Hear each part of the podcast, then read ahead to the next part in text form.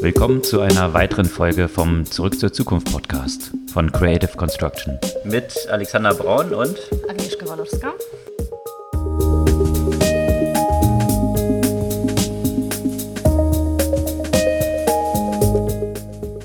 Was gab es Neues letzte Woche?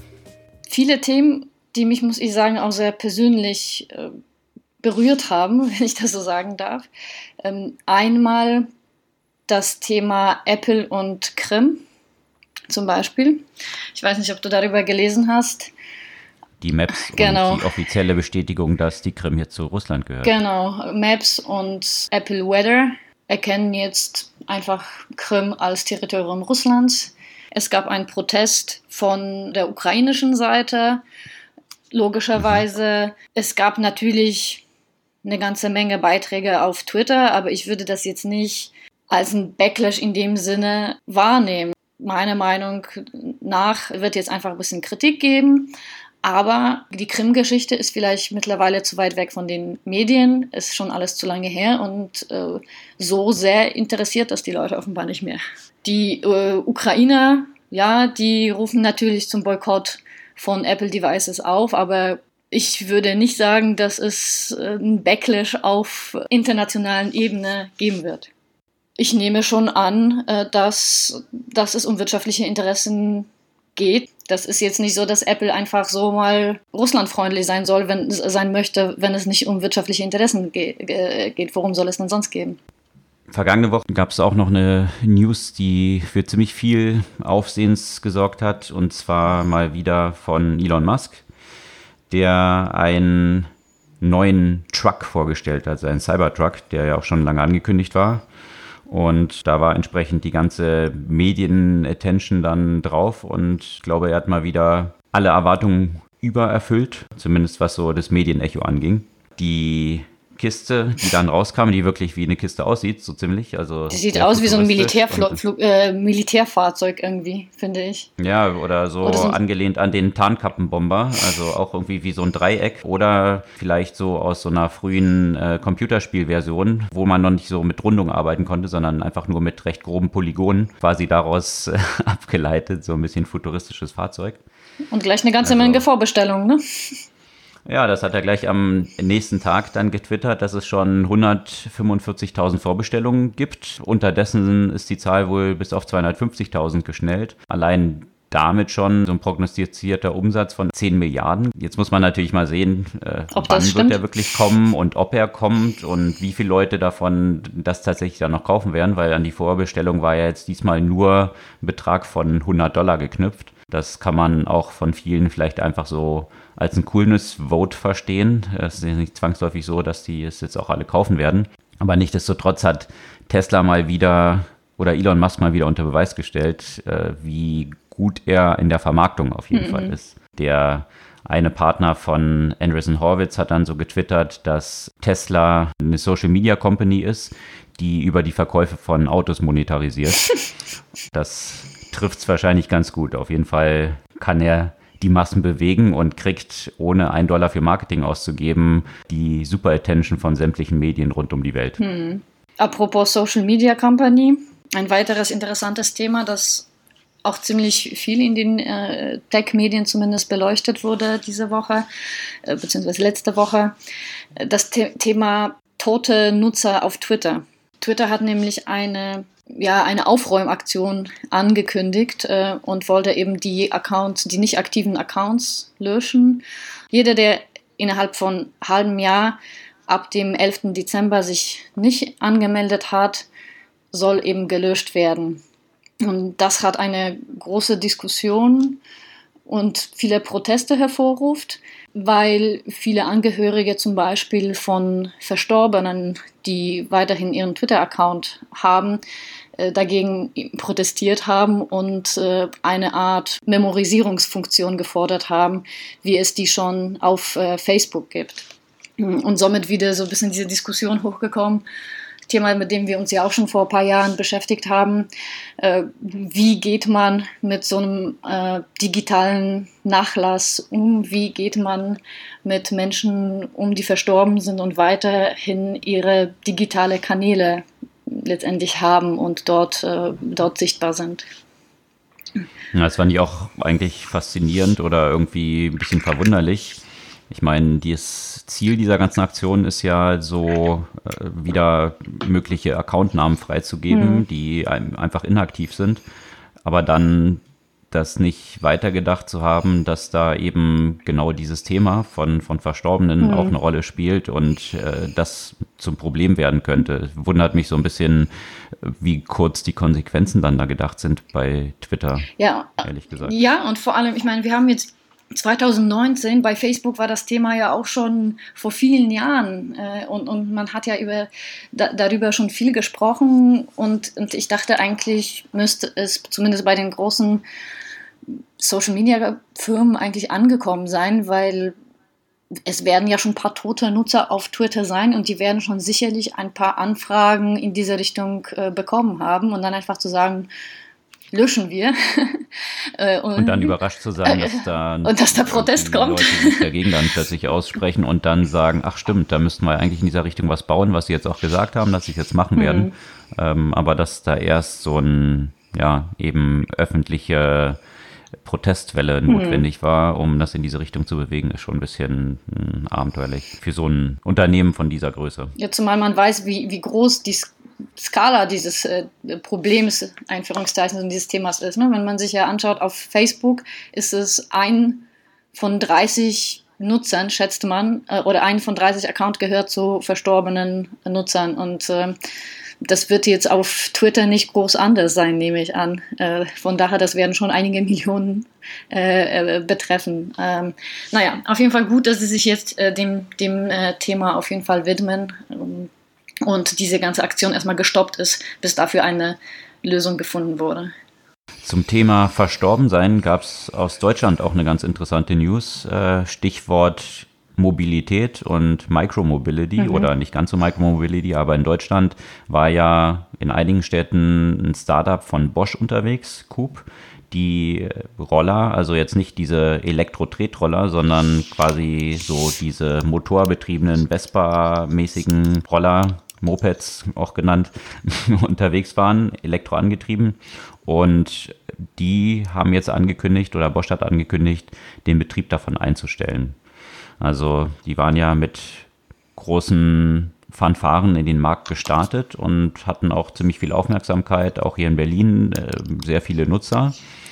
Und dann ging so diese ganze Welle von anderen Micromobility-Rollern, die mhm. jetzt eben so den ganzen Hype treiben, los.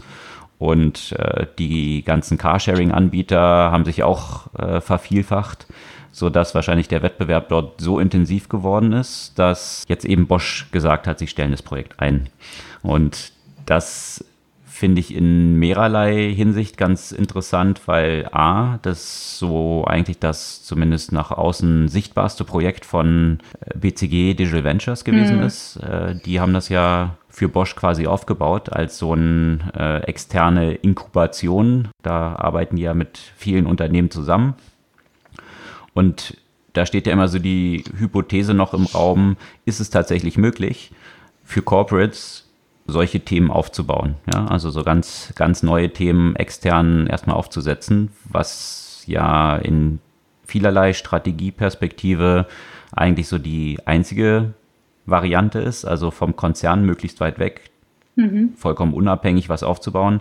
Aber das demonstriert, finde ich jetzt, dieser Fall, dass es jetzt eingestellt wird, demonstriert halt einerseits auch ganz gut, dass anscheinend die Unabhängigkeit hier nicht groß genug war, weil jetzt so ein Konzern natürlich immer noch nach Quartalen orientiert ist mhm. und äh, dort natürlich wahrscheinlich große Verluste jedes Jahr eingefahren werden mit Coop.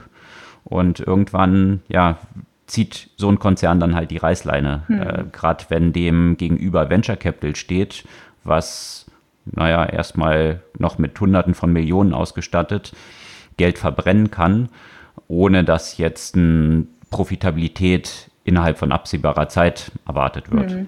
Und äh, das ist natürlich schwierig, mit solchen Playern dann als, als ein klassischer Konzern im Wettbewerb zu stehen. Ja. Gerade wenn das Geld jetzt für solche anderen Upstarts äh, durch Venture Capital so frei verfügbar ist, wie es derzeit der Fall ist. Mhm. Also zwei, zwei spannende Themen, eben einerseits Venture Capital mit, mit äh, unlimitierten Funds und auf der anderen Seite Corporate mit Quartalsorientierung, die dann eher so ein bisschen kurzfristiger ist und äh, ja, schwierig, schwierig sich dort zu behaupten, mhm. wie sich beweist. Mhm. Ja, ist also ein bisschen die Frage auch, was das für BCG Digital Ventures bedeutet, ne? weil das war ja deren Pet Project, ja, deren Aushängeschild. Und äh, ja, und ich meine, man, man kann jetzt auch nicht sagen, dass das gescheitert ist in Summe. Ne? Das hatte ja, wurde ja auch sehr positiv wahrgenommen. Ich habe jetzt viele, viele äh, Tweets und Posts von äh, sehr enttäuschten Nutzern, die das nicht mehr nutzen können. Äh, ich nehme an, wenn du, wie du sagst, wenn Venture Capital dahinter stehen würde, hätte man das vielleicht noch weitergeführt. Was passiert ja. denn jetzt eigentlich damit? Wird es einfach eingestampft oder wird es versucht, äh, irgendwie zu, zu verkaufen?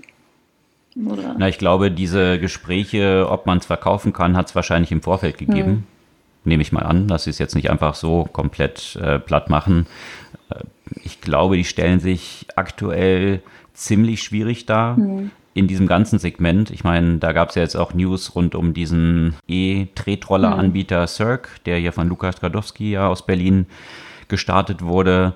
Äh, die haben eine ganze Reihe von Mitarbeitern entlassen, äh, haben das dann so argumentiert mit, äh, naja, ein bisschen Anpassung und jetzt Winterzeit und da wird es weniger genutzt mhm. und Optimierung. gibt aber auch, das hat das Manager-Magazin dann gebracht, Gerüchte, dass denen so ein bisschen die Kohle ausgeht, mhm. weil die wohl zerstritten sind mit einem Hauptinvestor okay. und jetzt nicht zwangsläufig das Geld da mehr so locker sitzt, weil natürlich der Wettbewerb so hart ist und die Frage ist, welche welche Player werden dort dann überleben? Bei, Im Falle von Coop hat es anscheinend keinen Käufer gegeben. Mhm. Die Frage ist jetzt, was mit diesen ganzen Rollern passiert. Ja. ja also die ganzen Mopeds äh, sind eigentlich ganz coole Dinger. Mhm. Und äh, da gab es auch Anfragen zu und äh, Bosch hat gesagt, sie können die nicht verkaufen. Das wurde dann begründet mit der Ladeinfrastruktur, die hier halt nicht öffentlich so verfügbar ist wie in Taiwan, mhm. wo die herkommen. Hört sich für mich jetzt so ein bisschen als ein Alibi-Argument an. Ich glaube, was da mehr hintersteckt, ist, dass sie wahrscheinlich einen Vertrag haben mit dem Hersteller, dass sie hier eben nicht als, als Verkäufer von diesen äh, Fahrzeugen auftreten hm. dürfen. Also, hm. äh, weil, glaube ich, das Unternehmen selber hier im Markt ist und auch diese Roller verkauft. Also wird man sehen, was jetzt mit diesen Tausenden von Rollern passiert, die dort jetzt erstmal keinen Gebrauch haben werden. Hm. Und äh, bin ich auch gespannt. Ja. Ja, und immer wieder die Frage, wie, wie sollen eigentlich dann die Corporates Innovation betreiben? Äh, ich finde, es gibt ja auch so ein paar Modelle, die eigentlich auch funktioniert haben, von Corporates gegründet und dann aber trotzdem auf Venture Capital erweitert, um eben diese, diese Abhängigkeit von einem Konzern nicht zu haben und somit nicht nur diese Orientierung an den Quartalszahlen. Wenn ich mich richtig erinnere, ist zum Beispiel About You, das ist dieses von Otto, von Otto, genau, Mode-Startup, mhm. das jetzt auch aber nicht nur rein von Otto finanziert ist, äh, sondern auch Venture Capital aufgenommen hat.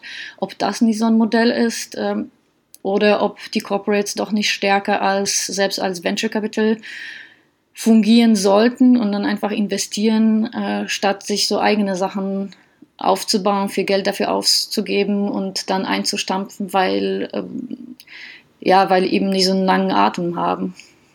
Mhm. Na, da gibt es ja ganz unterschiedliche Ansätze, ne? ob, die, ob die Corporates dann nur als so ein strategischer Investor auftreten und dort Geld reinlegen. Ich glaube, diese About You-Geschichte ist, ist ja ziemlich erfolgreich, mhm. macht mittlerweile ja auch Zalando ziemlich Kopfschmerzen, wo man dachte, die, denen gehört schon der Markt im Online-Modebereich und alle anderen haben sich abgemeldet. Da hat Otto mit diesem Vorstoß äh, sind sie ja ziemlich erfolgreich, zumindest was die Marktzahlen angeht, unterwegs. Ich weiß nicht, wie profitabel die sind. Mhm. Zumindest, ja, ist, ist das so eine Kombination, ob sie jetzt, ob jetzt Corporate als VCs auftreten, das haben ja auch viele dann versucht, äh, mit sehr mäßigem Erfolg. Mhm. Ja, weil äh, VCs, äh, von den VCs selbst, die da professionell im Geschäft unterwegs sind, da sind auch die wenigsten tatsächlich profitabel. Mhm. Äh, man hört eben von einigen wenigen, also Andreessen Horwitz und, und irgendwie Benchmark und irgendwie so diesen Top-VCs, die irgendwie auch äh, profitabel sind. Die meisten sind es nicht. Und warum jetzt genau ein Corporate, wenn der jetzt auch noch VC macht, mhm das dann erfolgreicher betreiben können sollte als jemand, der das schon immer macht und, und dort schon Expertise hat, äh, die Frage stellt sich eben auch. Und äh, ja, sicherlich keine ein, einfache Antwort, was so da der erfolgsversprechendste Ansatz ist. Ich glaube, ein, eine Dimension ist tatsächlich die groß, größtmögliche Unabhängigkeit von so einem neuen Unternehmen, was man aufbaut damit man eben nicht in dieser Quartalsorientierung hängt und auch nicht an so Corporate Politics hängt. Mhm. Wenn sich jetzt ein CEO wechselt, dass dann plötzlich das nicht mehr das, das Lieblingsthema ist und äh, er was Neues machen muss und dann sowas wieder abgeschossen wird. Und wo wir jetzt bei Klamotten gekommen sind, äh, es gibt einen Unicorn in Litauen jetzt. Genau, den, äh, den man hier in Deutschland so als Kleiderkreisel genau, kennt. Genau, das ich, war mir gar nicht klar, dass das äh, so ein großes und so hoch bewertetes Unternehmen ist. Also ich habe natürlich Kleiderkreisel schon mal wahrgenommen. Ähm, das gehört aber eben dem litauischen Unternehmen Vinted. Und die haben jetzt gerade 130 Millionen Euro äh, geraced äh, zu einer Validierung von über einer Milliarde. Und Vintage, da steckt es schon drin, dass es da um Vintage geht, genau. also äh, gebrauchte Klamotten. die gebrauchte Kleidung mhm. zu verkaufen, wo jeder, also so wie bei eBay quasi, bloß in gut, die eigenen Sachen einstellen kann und äh, ja, mit einer ganz äh, schicken App gut gemacht, ganz cooles Produkt. Aber eben, es war mir auch nicht so bewusst, äh, was dort für ein großes Unternehmen dahinter steckt. Und da zeigt sich, vielleicht schon auch ein gewisser Trend. Also da gehen viele Unternehmen in diese Richtung. Auch Zalando hat schon vor einer Weile dieses Produkt Wardrobe gelauncht, wo man die Gebrauchtkleidung entweder an andere Nutzer verkaufen kann oder eben direkt an Zalando. Man merkt ja auch so ein bisschen diese No-Waste-Veränderung, die bei vielen Personen ein Thema ist. Ich kenne immer mehr Leute, die dann ja auch fast nur ausschließlich Gebrauchtkleidung kaufen und versuchen da weniger konsumieren, äh, weniger Zeug sozusagen bei sich zu haben äh, hängt ja natürlich ja auch mit der Umweltbewusstsein zusammen. Und wenn der Trend weiter anhält, kann ich mir durchaus vorstellen, dass diese Bewertung irgendwie auch gerechtfertigt ist kenne halt nicht die Zahlen genau, was die tatsächlich dann damit verdienen mit der nicht. Plattform. Da gab es ja auch mal Probleme, ich glaube vor zwei, drei Jahren, als da Investoren ein bisschen, bisschen größer eingestiegen sind. Äh, da hatten sie auch mal so einen Versuch gestartet, dass man äh, so eine feste Nutzungsgebühr mhm. zahlen muss. Und da sind denen die ganzen Nutzer wohl hm, weggelaufen. wollte keiner haben. Äh, ja. Wollte keiner haben. Hm. Und äh, man ist dann ziemlich schnell zurückgerudert, vor dem Hintergrund gesagt, ah, nee, ist doch wieder gratis zu nutzen. Hm. Und ja, jetzt scheint sich das irgendwie auszuzahlen, zumindest was die Bewertung angeht. Hm. Und jetzt nochmal apropos Konsum. also das ist jetzt nicht neu, aber ich muss sagen, ich glaube, ich habe in den Jahren davor noch nie dieses ganze Cyber Week und Black Friday so stark wahrgenommen hier. Äh, auch die ganzen Beiträge von TechCrunch über äh, Fast Company, einfach alles über die besten Black Friday Cyber Deals und, äh, und auch sogar hier. Ich war gestern in Antwerpen und bin durch die Stadt gegangen und man kann einfach äh, sich kaum frei bewegen, weil überall Black Friday und Massen von Menschen den Black Friday Deals hinterher. Ich weiß es nicht, ob das in Europa jetzt dieses Jahr so stark angeschlagen hat oder ob äh, ich das vorher nicht so stark wahrgenommen habe. Geht mir auch so. Man hat auch so das Gefühl, dieses Trommelfeuer, ich meine, das startet ja am 11.11. .11. mit China, mhm. die ihren Singles Day mhm. dort haben, was ja in China so das große Shopping-Event ist. Und wo bei uns und auch schon versucht haben, drauf zu springen, einige. Genau, und dort wirklich große Shopping-Event. Ich meine, die Umsätze, die dort, das war natürlich in diesem Jahr wieder ein Rekord, die Alibaba dort macht, innerhalb von 24 Stunden, haben einen Umfang wie der Quartalsumsatz von Amazon in dem Bereich. Hm. Das muss man sich mal vorstellen, weil man immer hier so von Dominanz von Amazon, wenn man dort Alibaba und, und diese Dimension, die dort hintersteckt und so ein bisschen googelt, was die Konsequenzen davon sind, riesige Berge von Paketen, die jetzt dort innerhalb kürzester Zeit natürlich verschickt werden müssen, was das für eine logistische Meisterleistung ist, das irgendwie hinzubekommen. Aber ja, natürlich extremer Konsumtrieb. Und äh, dann USA, wo der Cyber Friday dann oder Black Friday, Black Friday mhm. dann, dann, dann herkommt, äh, dass das hier in Europa jetzt natürlich auch so gepusht wird, ist bisher für mich auch so äh, am stärksten wahrnehmbar gewesen im Vergleich zu den Vorjahren. Was die Mobilität wiederum angeht, da gab es einen ganz interessanten Beitrag in der Welt, mhm. äh, ein Interview mit dem Strategievorstand von Sixt, also ich glaube Alexander Sixt, der sich dazu geäußert hat, äh, dass er natürlich jetzt äh, mit Sixt ja auch mit einem Carsharing-Angebot unterwegs ist und äh, die Prognose ausgesprochen hat, dass die reinen Carsharing-Anbieter es niemals schaffen werden, profitabel zu werden. Das heißt, er legt da so ein paar Zahlen vor, die ganz interessant sind. Also dieser Markt an Carsharing im Vergleich zum Car Rental, also mhm. Autovermietung, ist halt relativ klein. Mhm. Also äh, aktuell irgendwie 1,5 Milliarden zum Vergleich zu den 60 Milliarden, die man mit der Autovermietung umsetzt ist natürlich auch die Frage, wie sich das verändert, wie das wachsen wird, aber nichtdestotrotz eben äh, noch relativ überschaubar.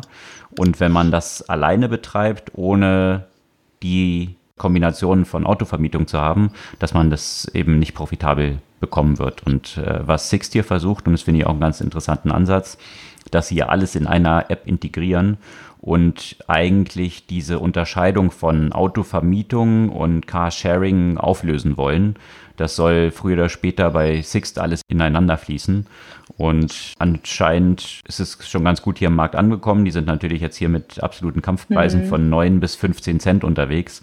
Also da ist tatsächlich die öffentlichen Verkehrsmittel nutzen in Berlin äh, teurer, als hier mit einem Auto jetzt aktuell von Sixt unterwegs zu sein. Was natürlich auch nicht ganz das Ziel der Übung sein kann, aber natürlich, um jetzt so ein bisschen Zeit wieder gut zu machen und äh, in den Markt noch einzudringen, der schon von vielen anderen besetzt ist, äh, wahrscheinlich die richtige oder einzige mögliche Strategie, die Sixty aktuell hat. Und äh, ja, scheint was die Umsätze angeht, ziemlich gut anzukommen. Ja, da bin ich sehr, sehr gespannt, weil ich glaube auch tatsächlich, dass das große Problem von den aktuellen Carsharing-Angeboten ist, dass, es, dass das Gebiet ja auch so eingeschränkt ist, ne? dass, äh, dass du, wenn du ein bisschen raus aus der Stadt rausfahren willst und das ist ja auch schon der Grund, warum viele Leute dann ja auch ein Auto besitzen, auch die, die nicht in der Stadt fahren, reichen die, die typischen Carsharing-Angebote nicht. Und äh, ich glaube auch, dass es sehr stark in diese Kette einfach eingebunden werden muss. Ich weiß nicht, wie das jetzt mit den Sixt-Autos ist. Kannst du die auch rausfahren oder musst du dann trotzdem noch ein separates Auto nee, die kannst du die kannst du auch separat dann für einen ganzen Tag so, suchen, ja, wobei, genau. das die, wobei das bei den anderen ja auch der Fall mhm. ist. Also da kannst du dann auch sagen, ich möchte jetzt einen ganzen Tag oder zwei Stunden Pakete oder solche das Sachen. Das war aber bisher ziemlich ähm, teuer, ne? diese Stunden- und Tagespakete bei den. Äh, relativ, mh. genau. Das normal dann äh, über die Autovermietung zu gehen, ist dann natürlich günstiger. Mhm. Ja? Und äh, deswegen sehe ich da drin schon eine interessante Kombination, mhm. wenn man die Sachen ineinander fließen lassen kann. Äh, wie sich das dann auf die Profitabilität grundsätzlich dann auswirkt, wenn ich es kombiniere, keine Ahnung, mhm. wird man sehen. Teilweise sind aber auch Anbieter wie jetzt zum Beispiel VW mit WeShare äh, sind jetzt, glaube ich, auch nicht zwangsläufig mit einer Gewinnerzielungsabsicht mhm. unterwegs, sondern worum es da geht, ist halt eine Elektroflotte und damit können sie den Durchschnitts Ausstoß von, von CO2 für ihre ganze Flotte entsprechend nach unten rechnen, äh, indem sie hier möglichst viele Autos, egal ob die profitabel sind, äh, auf den Markt stellen. Mhm. Und äh, sonst müssten die ja entsprechend der Vorschriften Strafen zahlen, was die Verbrauchswerte angeht. Mhm. Ja? Da gibt es ja Ziele, die festgelegt sind. Und das ist bei WeShare eben oder bei VW so ein bisschen die Strategie. Äh, wenn ich halt nicht genug Elektroautos verkaufe, dann stelle ich halt lauter solche Dinge auf die Straße, die dann auch den Einfluss auf den Durchschnittsverbrauch meiner Flotte haben. Okay. Und, äh, also ein Steueroptimierungsmodell. Naja, ein, ein Vermeidungsmodell, Strafen. irgendwelche Strafen mhm. zahlen zu müssen, äh, weil sie ihre Hausaufgaben nicht gemacht haben, rechtzeitig auf sparsamere Fahrzeuge umzustellen. Mhm. Also, weil SUVs sind ja so der Markt, der am meisten boomt. Und wenn du die Dinger halt äh, mit ihrem Verbrauch auf die Straße knallst, dann musst du halt so ein bisschen ein paar Elektroautos noch hinterher schieben, damit entsprechend der Durchschnittsausstoß hier nicht nach oben geht von deiner Flotte, hm. du die Ziele erreichen kannst und wenn deine Elektroautos nicht kompetitiv genug sind, dass du tatsächlich die auch verkaufen kannst, dann ist das natürlich so ein bisschen, naja, äh, ein Hintertürchen, was du damit hast. Und da steckt dann gar nicht die Gewinnerzielungsabsicht hinter, sondern eigentlich eine Vermeidungsabsicht von Penalties tatsächlich. Mhm. Was sicherlich auch nicht unbedingt das Ziel von diesen Regularien war, nee. dass man den Flottenverbrauch nach unten bringen soll. Ja, ja. Und apropos äh, Penalties, es gab jetzt auch wieder viel Diskussion über TikTok letzte Woche, das ja auch ziemlich unter die amerikanischen Regulatoren auch ziemlich auf dem Kicker haben. Und das wurde natürlich noch stärker angetrieben dadurch, äh, dass ein Account von einem Teenager in den USA gesperrt wurde äh, von einem, einem Mädchen, das ein ziemlich, eine Reihe von ziemlich viralen Posts äh, zum Thema Mass, Massenüberwachung und ähm, Menschenrechtsverletzung der Uiguren in China betraf. Da musste sich äh, TikTok dann äh, ganz schnell entschuldigen und es ist jetzt nicht eine direkte Folge daraus, aber eine Folge von eben der Regulierung und, ähm, und einem grundsätzlichen Backlash, könnte man sagen, die sie im Moment zumindest auf der Nachrichten- und Regulierungsebene zu spüren bekommen, dass TikTok sich von der chinesischen Mutterfirma so ein bisschen emanzipieren muss, um gerade auch im Westen erfolgreich aktiv zu sein. Und da, da führen sie eine Reihe von Veränderungen durch, die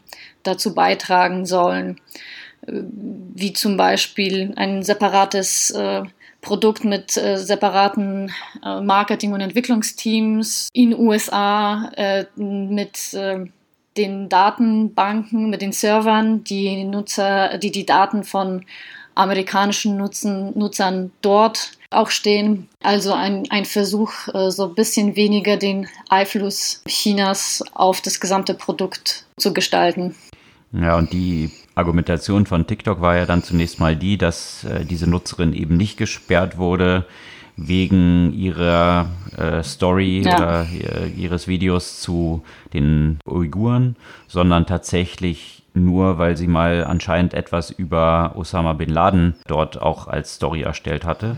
Und äh, das war aber, wie man schnell festgestellt hat, eine ziemlich fadenscheinige Begründung, hm. weil es tatsächlich, das war nur so ein Jux-Geschichte, äh, das war jetzt nicht irgendwie eine Unterstützungsäußerung von Osama bin Laden. Man hat dann natürlich versucht, aus TikTok-Seite dort was zu finden, was eben auch als Argument zählen kann mhm. und im Westen vielleicht dann eher ankommt. Mhm.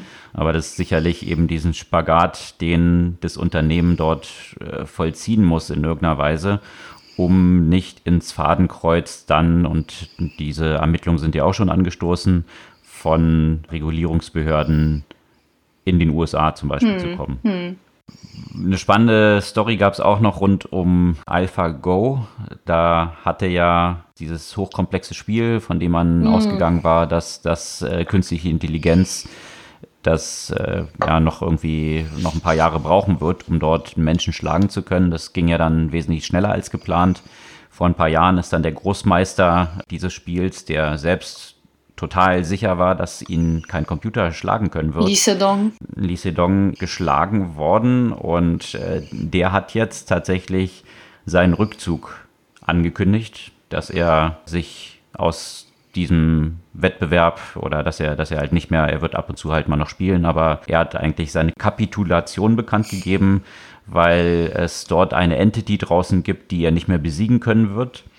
Und deswegen äh, eigentlich seinen, seinen Lebensjob an den Nagel hängt. Und das ist ja schon ziemlich dramatisch, das zu sehen, was sich bei AlphaGo nämlich auch dann äh, nach diesem Sieg von AlphaGo gegen Lee Sedong dann noch abgespielt hat, ist nämlich, dass dieses AlphaGo natürlich weiter trainiert wurde.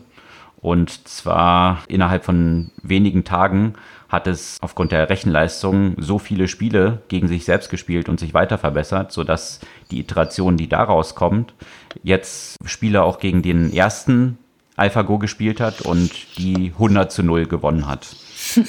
Und das zeigt so ein bisschen die Konsequenzen dann von künstlicher Intelligenz und den Computersystemen dann dahinter.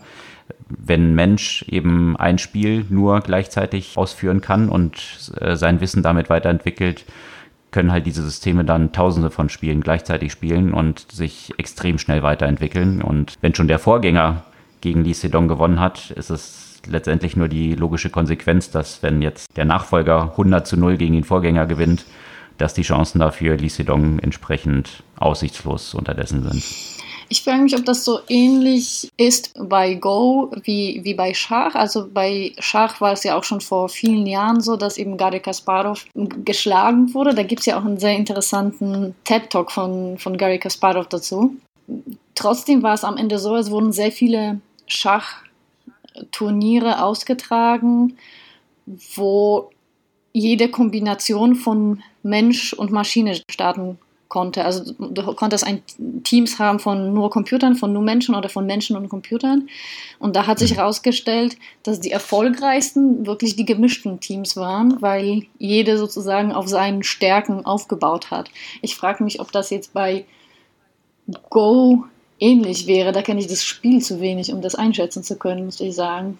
Und wie lief das dann ab? Also wann wurde entschieden, ob jetzt der Mensch den Zug bestimmt oder der Computer? Ja, das, das kann man jetzt natürlich so explizit nicht sagen, aber der Mensch, Mensch hat ja quasi dieses Element der Intuition oder auch ein bisschen der Irrationalität sozusagen mit reingebracht. Und das Spannende dort war, dass es gar nicht die, Best die, die Teams von besten Schachspielern und besten Computern waren, sondern das waren so okay Computer und so okay Schachspieler, die, die eigentlich gewonnen haben. Und der, okay. die Begründung dafür war, dass eben die Maschinen besonders gut für diesen, sagen wir mal, rationalen, rechnerischen Aspekt zuständig waren und die Menschen eher für das Intuitive und vielleicht Unerwartete. Die Frage ist aber, ob sich die Technologie nicht noch, noch mehr seitdem verändert hat und dass durch das viele Spielen eben die Maschinen selbst auf Ideen im Einführungszeichen kommen, auf die Menschen nicht gekommen wären.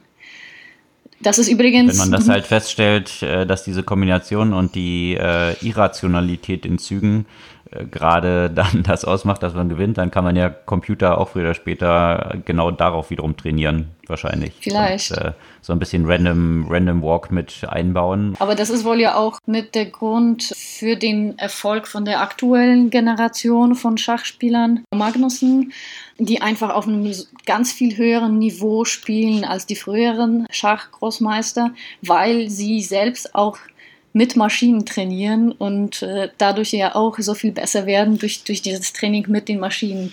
Einen letzten Artikel vielleicht noch, den ich sehr spannend fand, die absolute Leseempfehlung. Ein Team von Wissenschaftlern hat eine Fülle von Tweets analysiert, um einen besseren Einblick zu bekommen, wie eigentlich so Trolling äh, gerade aus russischer Perspektive so funktioniert. Und äh, die Vorstellung, die man so als Laie davon hat, ist ja, dass äh, hier Trolle immer die sind, die einfach alle nur anpöbeln und irgendwie so die äh, 150 Kilo Schwergewichter, die irgendwo im Keller sitzen und auf der Tastatur irgendwie rumhacken sind. Was dabei rausgekommen ist, ist, dass es ganz und gar nicht so funktioniert, mhm. sondern dass diese Trollfarmen und so wie es aus Russland auch gespielt wird, wesentlich smarter sind, als man das sich jetzt so vorstellt. Und gerade viele Tweets, die dann dort erfolgen, eben jetzt nicht nur ein plumpes Anpöbeln und Streit provozieren sind, sondern gerade irgendwie auch Tweets sind, die sehr stark in eine Richtung von zum Beispiel von Demokraten auch gehen. Also um diese Zielgruppe entsprechend dort abzufangen. Also es gab dort zum Beispiel einen Tweet, der sehr viral gegangen ist, wo äh, jemand berichtete in diesem Tweet, ich war heute in der Uni und dort wurde in einem Kurs, wo viele Religiöse drin waren, dann gefragt, was man machen würde, wenn man feststellt, dass ein Kind Homo sapiens ist. Und da haben die meisten irgendwie 70 Prozent gesagt, dass sie ihn enterben würden.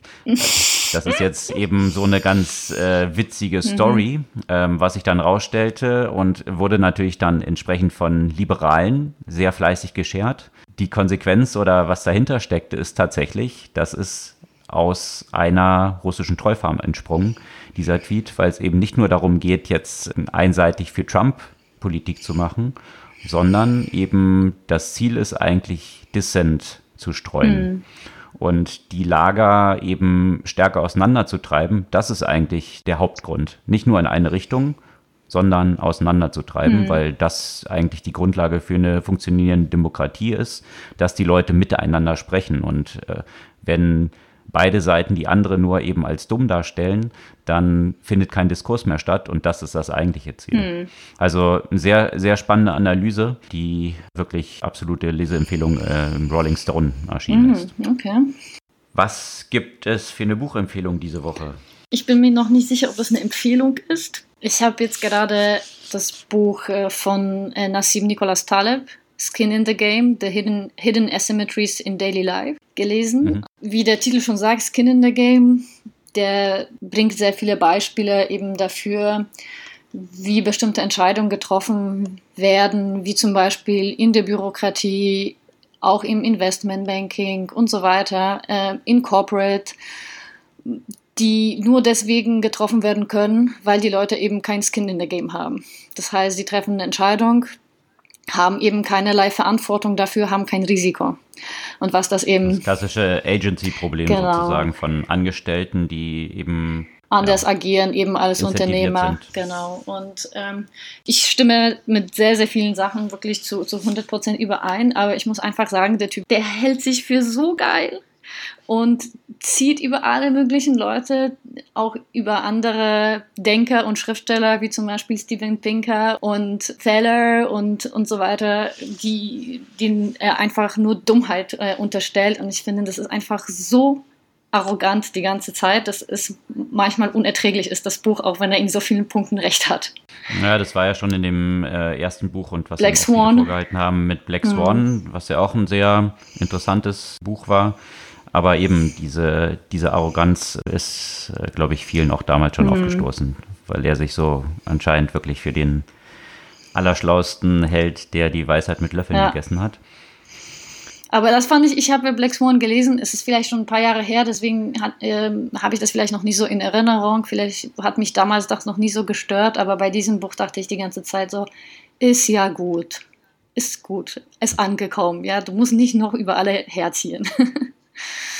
Ähm, trotzdem interessante also, Gedanken. Interessante Gedanken auf jeden Fall drin. Äh, äh hat ein bisschen Aufregungspotenzial, wie man merkt, gerade bei also mir. Trotzdem eine, eine Leseempfehlung und so Aufregungspotenzial, wie wir es aus Social Media kennen, funktioniert ja auch immer gut, um eine Sache zu verkaufen. Auf jeden also Fall. Das ist ja auch bewusst so gespielt, äh, kennt man ja aus dem Rap-Umfeld. Mhm. Ähm, ja, das ist eine gute Analogie. Betteln und, und andere, andere anzupöbeln und zu dissen ist ja meist der beste Weg, um Aufmerksamkeit ja. zu bekommen. So viel für diese Woche. Alle Artikel, über die wir heute gesprochen haben, wie gewohnt, immer auch veröffentlicht auf unserer Podcast-Blog-Seite. Wir freuen uns über euer Feedback, eure Kommentare, gerne auch Likes und Follows und hören uns kommende Woche wieder. Bis dann.